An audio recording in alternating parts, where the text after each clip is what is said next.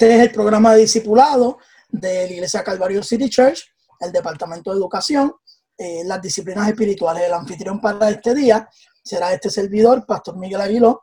Co-anfitriones tenemos el Pastor Javier Santana y el co-anfitrión también estará el Doctor Carlos Ramos. Amén. Eh, comenzamos entonces en la base bíblica que estamos utilizando para el día de hoy, en la disciplina de la oración, es Romanos capítulo 8, versículos 26 al 27, eh, en la versión, en la nueva versión internacional, donde dice, asimismo, en nuestra debilidad, el Espíritu acude a ayudarnos. No sabemos qué pedir, pero el Espíritu mismo intercede por nosotros con gemidos que no se pueden expresar con palabras. Y Dios, que examina los corazones, sabe cuál es la intención del Espíritu porque el Espíritu intercede por los creyentes conforme a la voluntad de Dios. Ahora bien, eh, eh, como en una ocasión nos dijera el pastor Rafi, si por alguna razón usted tuviera que irse del chat o del, del, del Zoom y usted tuviera que desconectarse por alguna emergencia o por cualquier razón que usted necesite desconectarse, yo quiero que por lo menos usted se lleve este versículo. Eh, que se lleve este versículo, que trate de analizar este versículo, porque esta, este versículo bíblico nos está dando una información muy valiosa. Eh, dice que el Espíritu nos ayuda en las debilidades y es un, una porción de la palabra muy conocida. Nos ayuda en nuestras debilidades, acude a ayudarnos en medio de las debilidades. Y luego hay una frase que, como usted la ve, yo la, resalté en, en letras rojas, que dice, no sabemos qué pedir. Y, esta frase es clave para, para ampliar en el estudio de hoy. No sabemos qué pedir. Eh, el, apóstol eh, Pablo, cuando escribe los romanos, está diciendo, el Espíritu Santo nos ayuda porque nosotros no sabemos orar correctamente. Eh, no sé si para ustedes, pero para mí eso fue confrontador. No sabemos qué pedir. Y es por eso que el Espíritu mismo, el Espíritu Santo, intercede por nosotros con gemidos indecibles, dice la, versión Reina Valera del 60. Eh, y Dios que examina los corazones sabe cuáles son las intenciones del espíritu humano. Eh, yo lo puse todo en mayúscula, pero esa parte de la escritura está en espíritu con letra minúscula, que es el espíritu nuestro.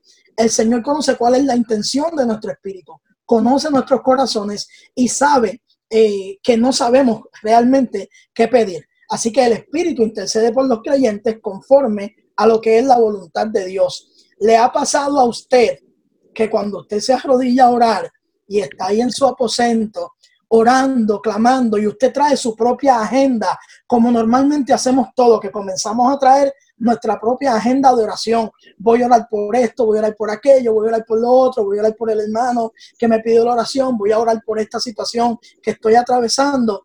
Eh, y en realidad cuando comenzamos a orar, como que el Espíritu comienza a ponernos en nuestro corazón lo que realmente necesitamos orar. Y comenzamos a pedir por cosas que no sabíamos que íbamos a orar. Es el mismo Espíritu eh, trayendo a efecto esta palabra. No sabemos qué pedir, pero el Espíritu de Dios intercede por nosotros con gemidos que no se pueden expresar eh, con palabras. Así que si usted tuviera que desconectarse por alguna razón, llévese este, este versículo con usted. Eh, el objetivo de esta clase, el objetivo de esta clase es que nosotros podamos profundizar, conocer la oración en un nivel más profundo del que conocemos actualmente. Que podamos conocer la oración en un nivel más profundo. Nosotros podríamos decir lo que siempre decimos. ¿Qué es orar? Pues mira, orar es hablar con Dios. Y esa es la explicación más simple que se le puede dar a alguien de lo que es la oración. Orar es hablar con Dios. Tráele tu situación al Señor, tus expresiones al Señor, de lo más profundo de tu corazón, háblale a Dios, que Dios te entiende. Y eso está excelentísimo, eso está perfecto, no está mal.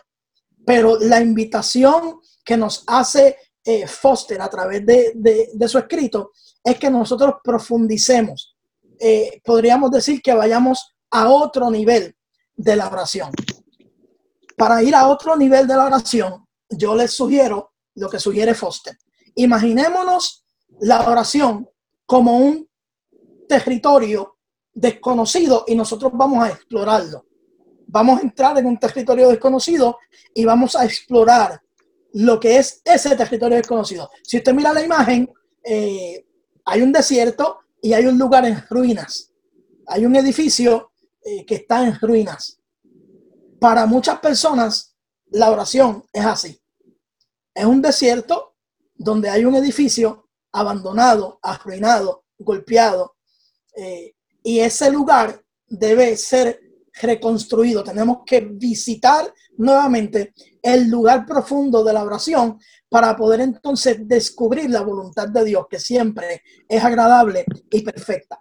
Así que imagínense conmigo por un momento que la oración es un lugar así, un lugar desconocido, un territorio desconocido, y nosotros vamos a explorarlo. Para explorarlo, tenemos que comenzar con la meditación. La meditación nos introduce a esa vida profunda. Según estudiamos el lunes pasado, los que estuvieron con nosotros el lunes pasado, la meditación, no la meditación trascendental, no la meditación eh, del yoga, no la meditación contemporánea de este tiempo, no, la meditación bíblica, la meditación de la palabra del Señor, la meditación de lo que Dios ha hablado a nuestras vidas. Ese, ese tipo de meditación, la, la meditación verdadera, nos introduce a esa vida profunda porque esa meditación es un preámbulo a la oración. La meditación correcta es el preámbulo a la oración, es esa introducción a poder llegar a ese territorio desconocido. El ayuno. El ayuno es un medio acompañante. Todavía no hemos hablado del ayuno.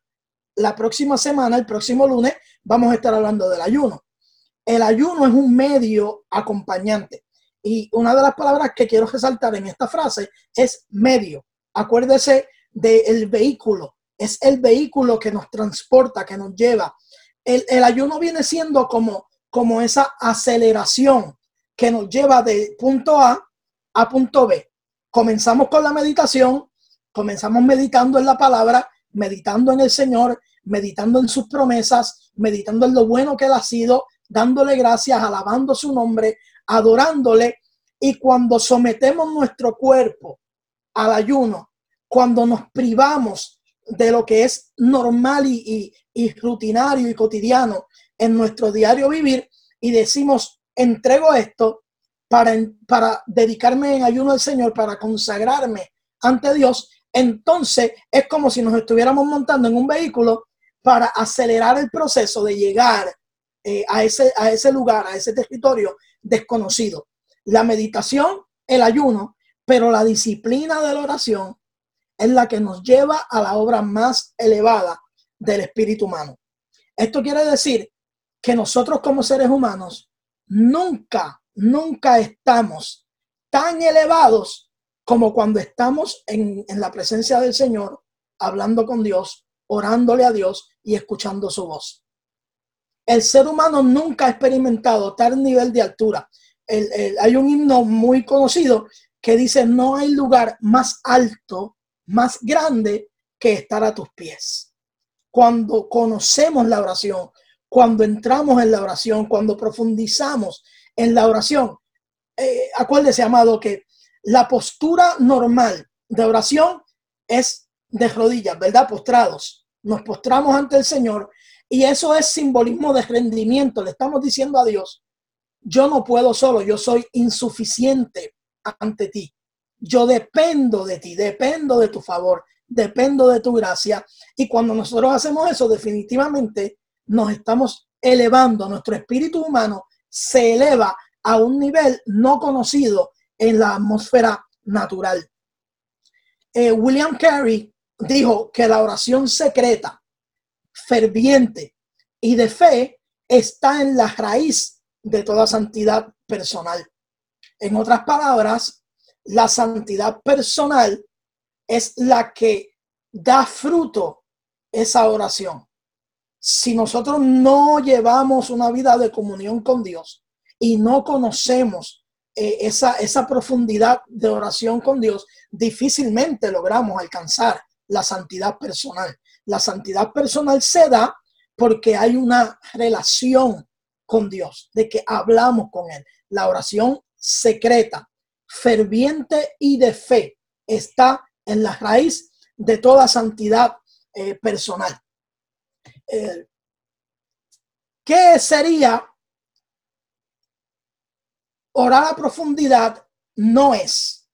¿Qué cosas podríamos señalar que no son, que usualmente las hacemos, que posiblemente estamos acostumbrados a hacerlo, que posiblemente alguien nos enseñó o aprendimos a hacerlo así, pero lo que nos sugiere Foster es que nosotros encontremos un nivel de oración diferente al que normalmente conocemos. En otras palabras, para aprender las disciplinas espirituales, definitivamente, y nosotros que eh, llevamos varios meses eh, tomando ya este curso, eh, podemos decir a una sola voz que para poder entender las disciplinas espirituales hay que desaprender. Tenemos que, que desaprender lo que ya habíamos aprendido para poder entrar en, una, en, una, en un nivel diferente y poder abrir nuestra mente a lo que Dios quiere enseñarnos a través de estas disciplinas. Alguien dijo en una ocasión que eh, la mente es como un paracaídas, solamente funciona cuando la abres. Si no la abrimos, no funciona. Orar a profundidad no es un desahogo de quejas, no es llegar ante la presencia del Señor como quizás todos hemos hecho en algún momento, al menos yo lo he hecho, llegar ante Dios y comenzar a decirle a Dios lo mal que me ha ido en el día y, el jefe que me tiene mal y, las relaciones humanas que, que me incomodan y comenzar a traerle al Señor y decir, Señor, no aguanto más. Eso es parte de nuestra vida, todos en algún momento lo hemos hecho, pero cuando consideramos orar a profundidad, un desahogo delante del Señor o una descarga no es orar a profundidad. Dios acepta que nosotros le traigamos todas nuestras cargas porque Él nos hace descansar. Dios lo acepta, no estoy eh, rechazando eso como parte de nuestra vida normal, sino que estoy proponiendo una vida de oración más profunda de la que normalmente conocemos. Repetir palabras con elocuencia no es orar a profundidad. Yo creo que en nuestro peor momento, en nuestra peor lucha, en nuestra peor prueba, cuando más desesperado hemos estado, yo me atrevería a asegurar que nosotros no llegamos ante la presencia del Señor con el protocolo antiguo testamentario y comenzamos a decir, eh, Dios de Abraham, Dios de Isaac, Dios de Jacob, Dios que habitas en toda gloria y comenzamos a traer un protocolo de palabras con elocuencia. Porque orar a profundidad no es repetir palabras con elocuencia. Cuando llegamos ante la presencia del Señor, le podemos decir al Señor, aunque no lo digamos con palabras, aquí estoy tal como soy, transparente totalmente. Son nuestras palabras elocuentes no pueden impresionar a Dios. En ese momento de oración profunda, nosotros no tenemos ni en mente tratar de impresionar a Dios. Orar a profundidad tampoco es convencer a Dios para que haga lo que nosotros queremos que Él haga. Dice la, la escritura en Santiago 4.3 que pedimos, pero no recibimos, porque pedimos mal para gastar en nuestros propios deleites, en lo que nosotros consideramos que es lo que queremos o lo que necesitamos. Pero el pensamiento de Dios es diferente al nuestro y por eso entonces Pedimos, pero no recibimos. Dios es tan bueno que Dios desea darnos. Dios es tan amante que Él desea bendecirnos. Pero nosotros no pedimos correctamente. Pedimos, pero no recibimos porque pedimos mal. Ahora, ¿qué es orar? Orar es cambiar. Y el escritor dice, si no estamos dispuestos a cambiar, abandonaremos la oración como una necesidad principal en nuestras vidas. Todos en un momento de auxilio cuando estamos en problemas, cuando hemos, eh, en el buen puertorriqueño, me perdono los que no son puertorriqueños, pero en Puerto, en Puerto Rico decimos que cuando metemos la pata, cuando eh, tomamos la decisión equivocada, cuando estamos en una situación que nos sentimos en un callejón sin salida, pues hemos, hemos atendido un sinnúmero de casos de gente que eh, tienen, tienen un caso en la corte, entonces acuden a la oración. Pastor, ore por mí, que tengo esta situación para que Dios me ayude y todos reconocemos en algún momento que solamente Dios nos puede eh, brindar lo que necesitamos. Perfecto que reconozcamos que de Él proviene toda buena dádiva y todo don perfecto. Pero con la petición tiene que haber una disposición de cambiar. Y eso realmente es orar.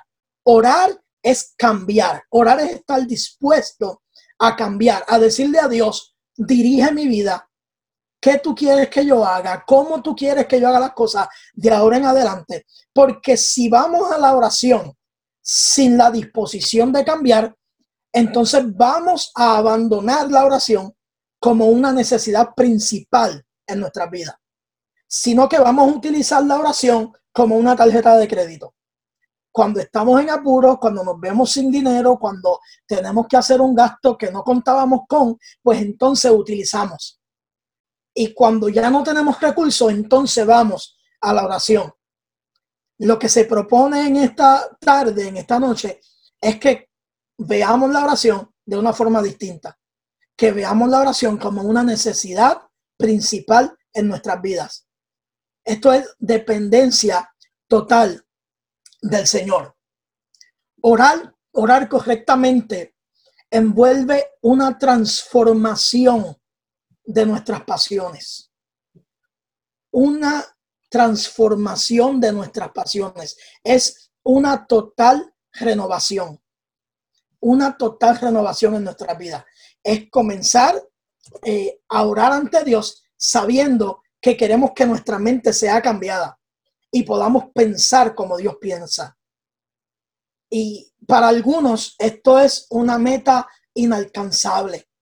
Sin embargo, Dios en su palabra nos ha establecido que Él quiere que nosotros tengamos la mente de Cristo.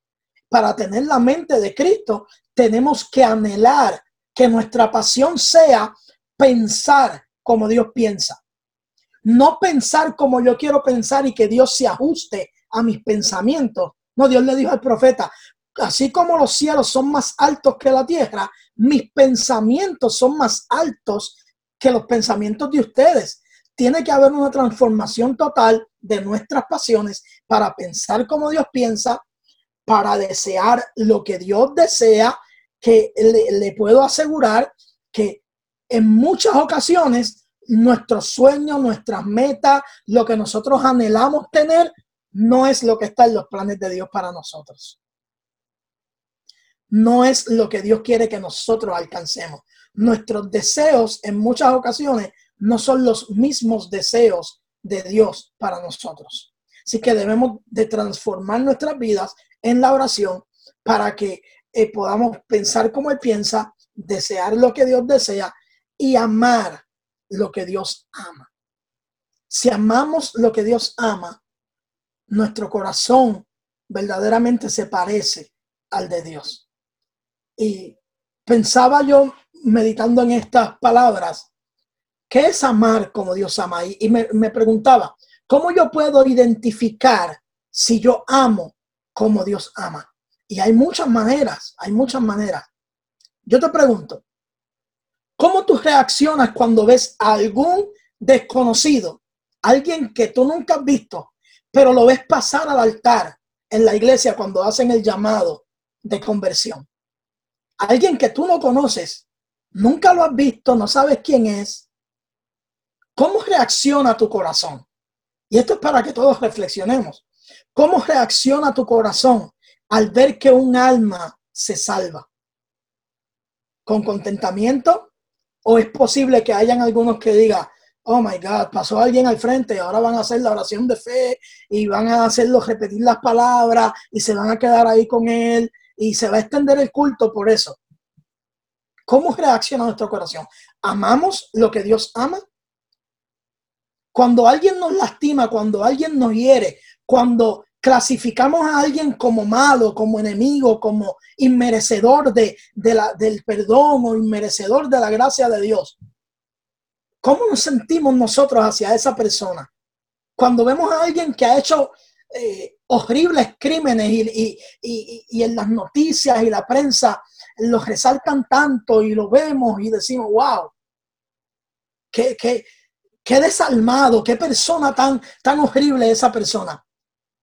¿Pensamos que Dios lo mira de la misma forma o estamos dispuestos a amar como Dios ama? Orar correctamente envuelve una transformación de nuestras pasiones, una total renovación. Richard James Foster dice que eh, cuando oramos, Dios de manera lenta y bondadosa nos revela nuestros lugares escondidos y nos confronta para liberarnos de ellos. A mí, a mí me encanta esta expresión. Cuando oramos, Dios de manera lenta y bondadosa nos revela nuestros lugares escondidos y nos confronta para librarnos de ellos. Yo no sé si tú has escuchado mucho de un Dios que contesta las peticiones y está presto a bendecirnos y está presto a darnos todo lo que nosotros queremos. Pero no sé si de igual forma has escuchado del Dios que nos ama tanto que nos confronta. Dios es un Dios confrontador y cada confrontación de Dios es con el propósito de librarnos de nuestros lugares escondidos. Porque Dios no desea que en nosotros haya nada escondido. Que estemos, como dijo el, el apóstol, que estemos ante Dios desnudos ante su presencia, transparentes ante Él. Por tanto, cuando oramos a Dios, nos estamos despojando, nos estamos desmantelando y le estamos diciendo a Dios, aquí estoy, confróntame, señálame qué áreas deben cambiar en mí. Y Dios desea librarnos de eso.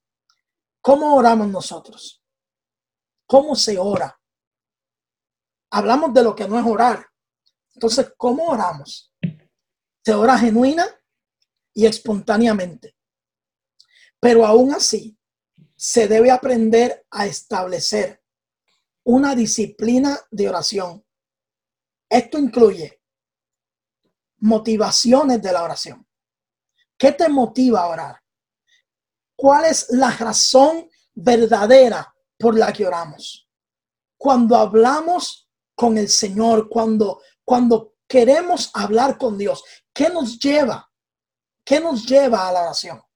La disciplina de la oración es una, está establecida para que nosotros podamos encontrar la libertad en Dios. Y eso lo estuvimos viendo en la primera clase, la libertad de las disciplinas. Y más adelante también se va a hablar del tema de la sumisión y se habla sobre lo que hace la disciplina en nosotros, que lo que hace es liberarnos. Nos libera porque Dios quiere liberarnos para que nosotros tengamos motivaciones genuinas y comencemos a buscar a Dios de forma genuina. Que nosotros sepamos que el lugar de la oración no es un lugar para encontrar ahí la prosperidad o para salir de nuestras necesidades. Eh, el lugar de la oración es el lugar donde encontramos la dirección de Dios para que Dios entonces nos diga qué es lo que Él quiere que hagamos eh, para Él. También incluye actitud personal. ¿Cuál es nuestra actitud al orar? Debemos considerar cómo es mi actitud cuando yo oro ante Dios. Vengo ante Dios para reclamarle Vengo ante Dios para decirle eh, todo lo que hemos hecho, eh, cuánto hemos ayudado, que somos fieles al Señor en las finanzas, que no nos perdemos un servicio y comenzamos a, a traer una actitud de altanería. La palabra del Señor dice que Dios atiende al humilde, pero mira de lejos al altivo. Cuando oramos debemos ser genuinos, debemos ser espontáneos, y aún estableciendo la disciplina de oración, debemos tener una actitud correcta. nuestra actitud personal debe ser una actitud correcta. ¿Cuál es nuestra ética al orar? ¿Con qué ética hablamos? En ocasión, en una ocasión un hombre me dijo que su forma de orar es que él le decía a Dios, tú tienes que hacer esto, porque tú lo estableciste en tu palabra. Y le dice, si yo no le digo a Dios que lo tiene que hacer, no funciona. Amado, ética al orar es que nosotros reconocemos que Dios está en su trono y que debemos acercarnos a Él con reverencia. Debemos acercarnos a Él con respeto, con humillación ante su presencia. Y nosotros debemos aprender ética para orar. Nosotros nunca mandamos a Dios. Dios es quien nos ordena a nosotros y nosotros nos sometemos a Él. Yo sé que hay muchas prácticas que se promueven hoy en día y entre esas se promueve el darle órdenes a Dios, darle mandatos a Dios. Con todo el respeto, yo quiero proponer en, este, en esta clase que nosotros aprendamos a darle vuelta al pensamiento y decir, espera, ¿quién es Dios? ¿Quién soy yo? Dios sin mí sigue siendo Dios. Yo sin Dios soy nada. Y comencemos a practicar la buena ética al hablar con el Señor. Concluyo en esta eh, tarde y espero que esté bien con el tiempo. Concluyo de esta forma. Jesús nos enseñó a acudir como niños al Padre. Franqueza, honestidad y confianza caracterizan la comunicación del niño a su padre. Franqueza, honestidad y confianza a veces los niños van a pedir cosas que no tienen sentido. Pero ¿por qué la piden? Porque tienen la confianza de pedirla. Aunque papá le diga, eso no te conviene tenerlo. Aunque papá le diga, este no es el momento para eso, pero ellos tienen la confianza, la franqueza y la honestidad de acercarse al Padre. De, de igual forma, nosotros debemos acercarnos al Padre en oración con franqueza, honestidad y confianza. No debemos esperar hasta sentir el deseo de orar. La oración es como el trabajo. Tal vez no sintamos el deseo de hacerlo, pero una vez comenzamos a trabajar y comenzamos a trabajar, pues ya al rato como que le, agarramos el piso y vamos ya despertando. Hay gente que entra a trabajar a las 7 de la mañana y dicen, dame más o menos como hasta las 9 mientras voy despertando y el café va haciendo efecto y voy entrando en, en onda. Pues posiblemente cuando vayamos al momento de la oración nos pasa igual, que no sentimos hacerlo. Y por eso es una disciplina, porque aunque no sientas orar, la disciplina consiste en adentrarnos al Señor y comenzar a hablar con Dios y comenzar a alabar su nombre, comenzar a meditar en su palabra, comenzar a ejercerlo para que comience luego a fluir y comienza a fluir, entonces el Espíritu comienza a poner en nosotros el por qué, el qué debemos orar. El ambiente de oración, dice el próximo punto, el ambiente de oración es uno espiritual. Rindamos nuestro todo al Espíritu Santo para que interceda por nosotros con gemidos que no se pueden expresar con palabras. Rindamos nuestro todo al Señor cuando vayamos ante su presencia. Aprendamos la disciplina del ayuno para que complemente las disciplinas de la meditación y la oración, transformando así la forma de buscar el rostro de nuestro Señor. El próximo lunes vamos a estar hablando precisamente de la disciplina del ayuno. Meditación, oración, ayuno y estudio de la palabra son las disciplinas internas que todo cristiano, que todo creyente debe tener, debe practicar y debe explorar si no las está explorando. Así que hasta aquí, pues eh, yo les dejo con esta parte. Espero que haya sido de bendición para cada uno de ustedes.